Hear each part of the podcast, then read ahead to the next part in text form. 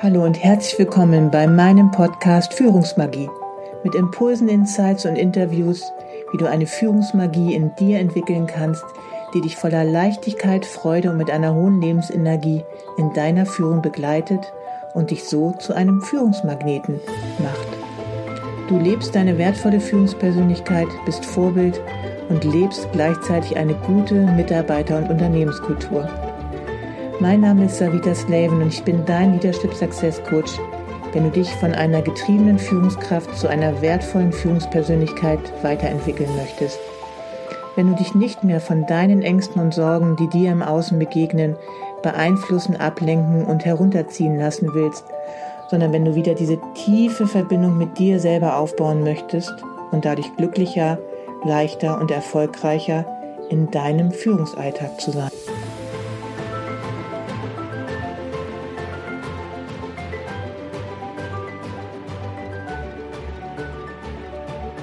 Hallo und herzlich willkommen bei meiner vierten Folge Führungsmagie. So schön, dass du auch heute wieder mit dabei bist. Ja, in meiner letzten Podcast-Folge habe ich ja über das Thema Gedanken und auch die Kraft unserer Gedanken gesprochen.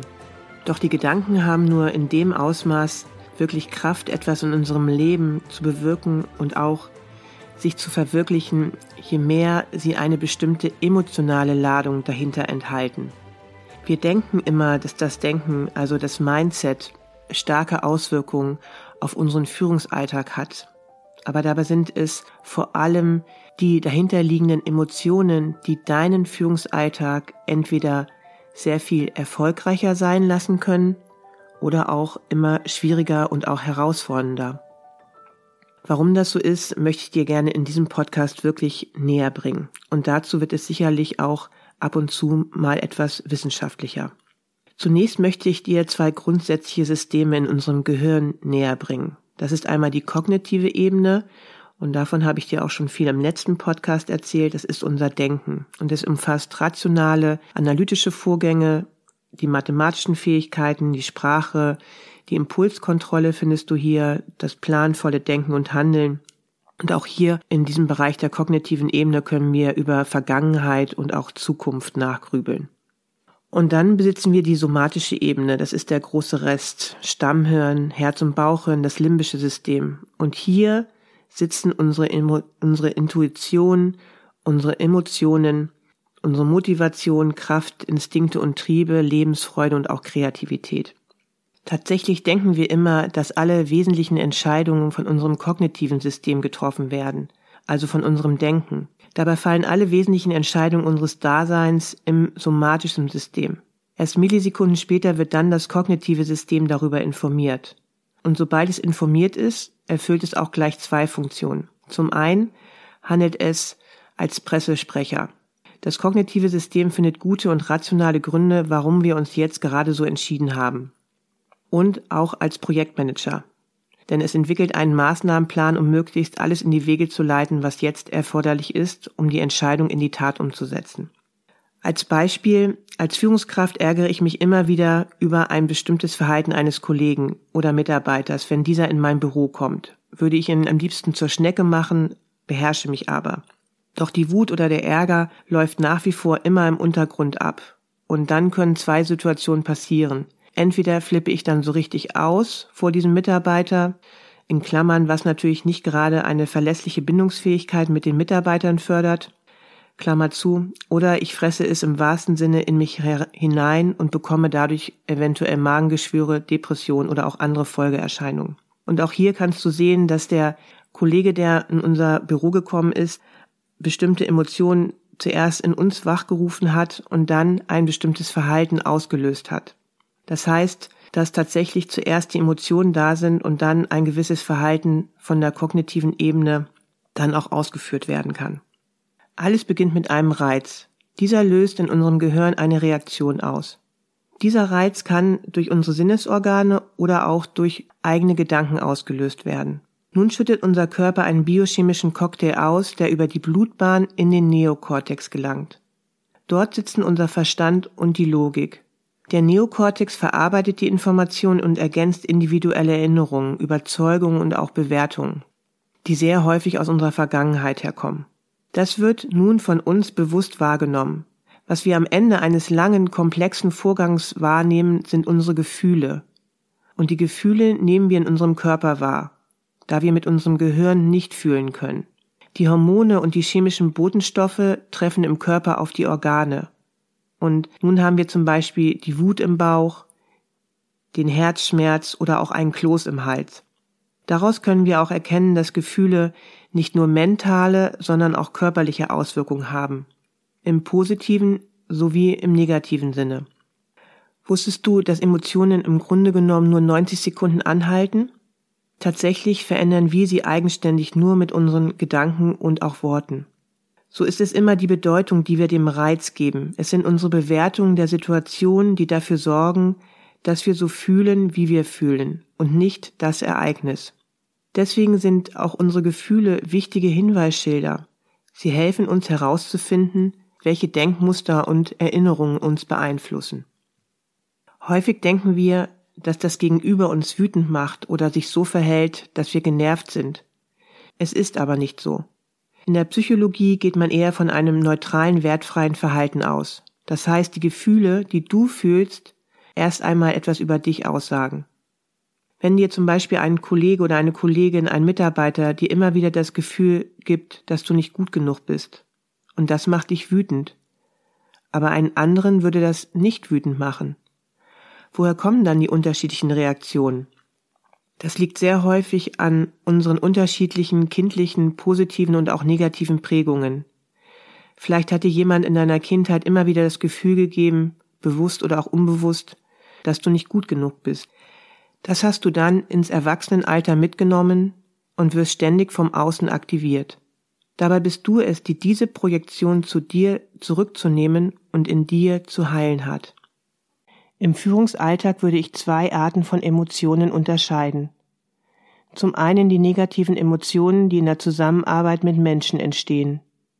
Und zum anderen die Ausschüttung von Stresshormonen, die im Zusammenhang mit Deadlines, Flut an E-Mails, Sitzungen, täglichen Herausforderungen, dem Telefon und dem ständigen Informationsfluten durch Medien entstehen. Emotionen haben wirklich einen evolutionären Sinn. Sie sichern unser Überleben, indem sie Reiz von außen oder innen, nämlich unsere Gedanken beurteilen und dann eine entsprechende Reaktion einleiten. Doch eine wirkliche Gefahr ist wirklich selten geworden. Säbelzahntiger sind kaum noch vorhanden. Gestresst sind wir aber mehr denn je. Unser somatisches System kann verschiedene Gefahrenquellen nämlich nur schlecht unterscheiden. Die Amygdala im limbischen System funktioniert immer gleich. Eine Deadline nicht zu schaffen, vor unseren Kollegen dumm dazustehen oder vielleicht auch unseren Job zu verlieren. Jedes Mal sind wir auf den Überlebensmodus reduziert und die Kommunikation zwischen kognitiven und somatischen System unterbrochen. Moderne Stressoren sind zum Beispiel unerfüllbare Zielvorgaben, Reorganisationen, hohe Taktzahlen bei seinen Kernaufgaben, sein ständig bimmelndes Smartphone oder die auch ständige Ablenkung unseres Smartphones, herannahende Deadlines, eine Flut von E-Mails und Terminen, auch ein bedrohlicher Unterton im Gespräch mit einem Vorgesetzten oder einem Kollegen oder andere auf ihn einprasselnde Reize lösen immer wieder dieselbe Kaskade an Stressreaktionen aus. Die Amygdala im limbischen System ist von einer 60-Meter-Läuferin zu einer Marathonsprinterin mutiert. Wenn wir einfach immer mehr überreizt sind, zeigt sich das im Außen in einer gereizten Grundstimmung, Misstrauen und häufig jeder Menge gegenseitiger Verletzungen und auch, dass sich unser Führungsalltag immer schwerer anfühlt. Und da liegt besonders in unserer Führungswelt mit ein sehr mächtiges Problem nämlich die Integration und die Zusammenarbeit zwischen der somatischen und der kognitiven Ebene oder auch die Zusammenarbeit von unserem Herz und unserem Hirn. Je höher der Stress und unsere bewussten Vorgehensweisen, und ich erinnere daran nochmal an die letzte Folge, dass 90 bis 95 Prozent unserer Verhaltensweisen automatisiert ablaufen, desto weniger arbeiten die kognitive und auch die somatische Ebene miteinander. Das heißt, dass du dich einfach von deinen körperlichen Empfindungen abschneidest und ganz viel im Kopf bist. Dies nennt man auch Dysregulation und sorgt nachweislich dafür, dass deine emotionale Intelligenz abnimmt.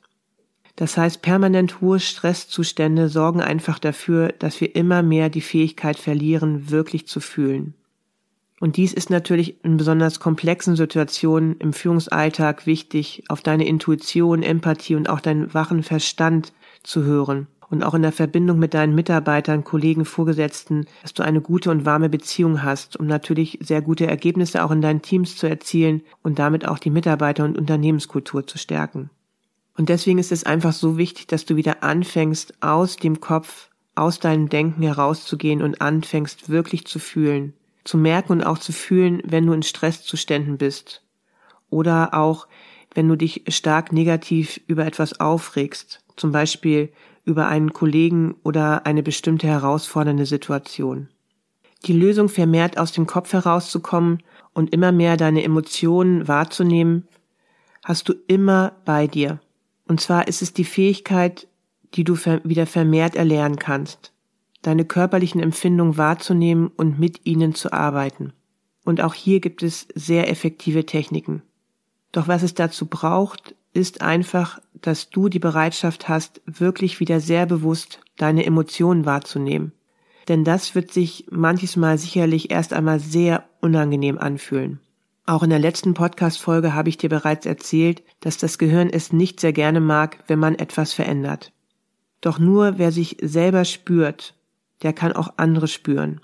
Und dafür möchte ich dir gerne an dieser Stelle drei Impulse mitgeben, wie du aktiv mit deinen Emotionen arbeiten kannst und diese wieder vermehrt in positive Energien umwandeln kannst.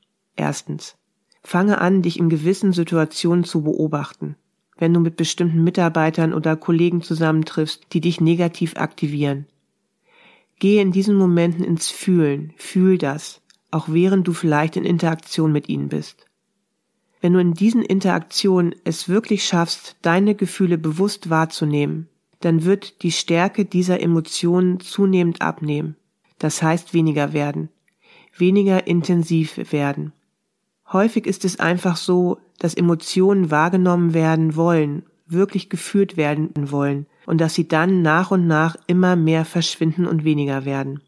Gerade in herausfordernden Gesprächen mit Mitarbeitern habe ich bewusst während der Gespräche auch meine Emotionen wahrgenommen und da hineingefühlt. Das hat häufig auch im positiven Sinne dazu geführt, dass das Gespräch ruhiger verlaufen ist und einen guten Verlauf am Ende genommen hat. Zweiter Impuls.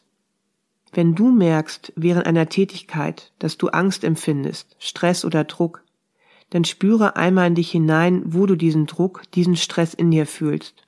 Häufig kannst du ihn irgendwo im Körper lokalisieren. Und atme hier einige Minuten ein und aus und lege die Wahrnehmung auf die Stelle, wo du diese negativen Emotionen spürst.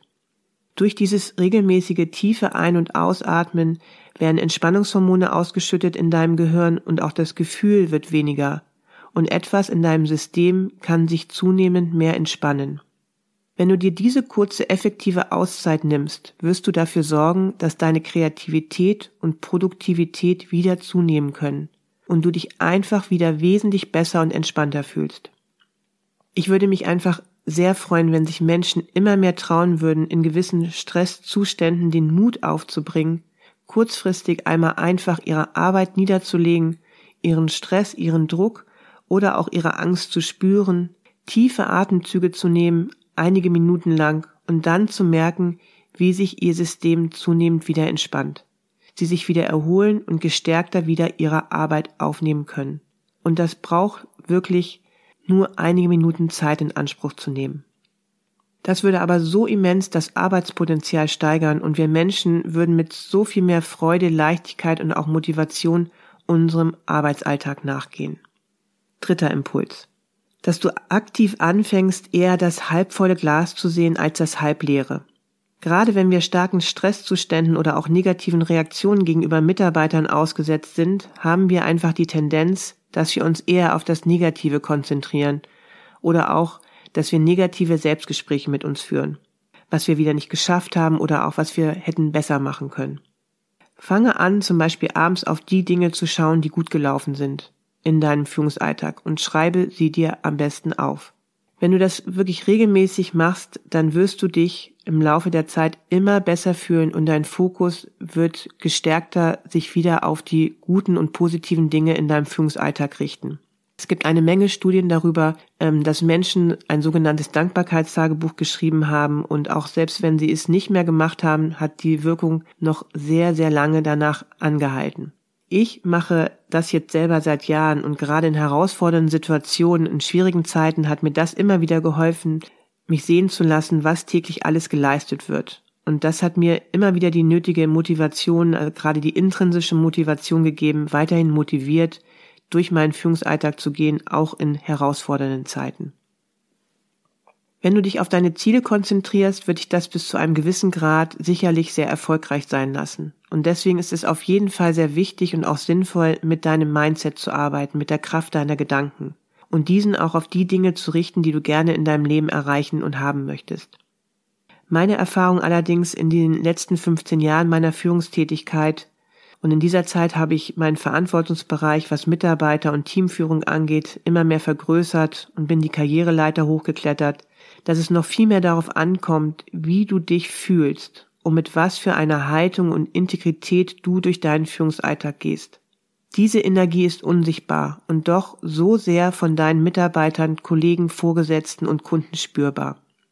Deswegen habe ich immer darauf geachtet, mit meinen negativen Emotionen zu arbeiten und meine Projektionen mir anzuschauen auf meine Außenwelt.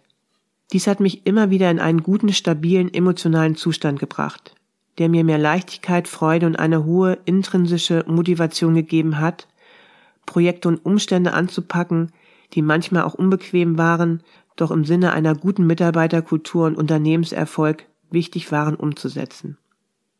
Dadurch habe ich mir immer mehr mein eigenes wertvolles Gefühl entwickelt, dass ich wichtig bin für mein Unternehmen und auch die nötige intrinsische Motivation habe, aktiv und eigenständig Projekte anzustoßen, mit Mitarbeitern zu arbeiten, Herausforderungen anzunehmen und mich auch aktiv mit der Geschäftsführung zusammenzusetzen.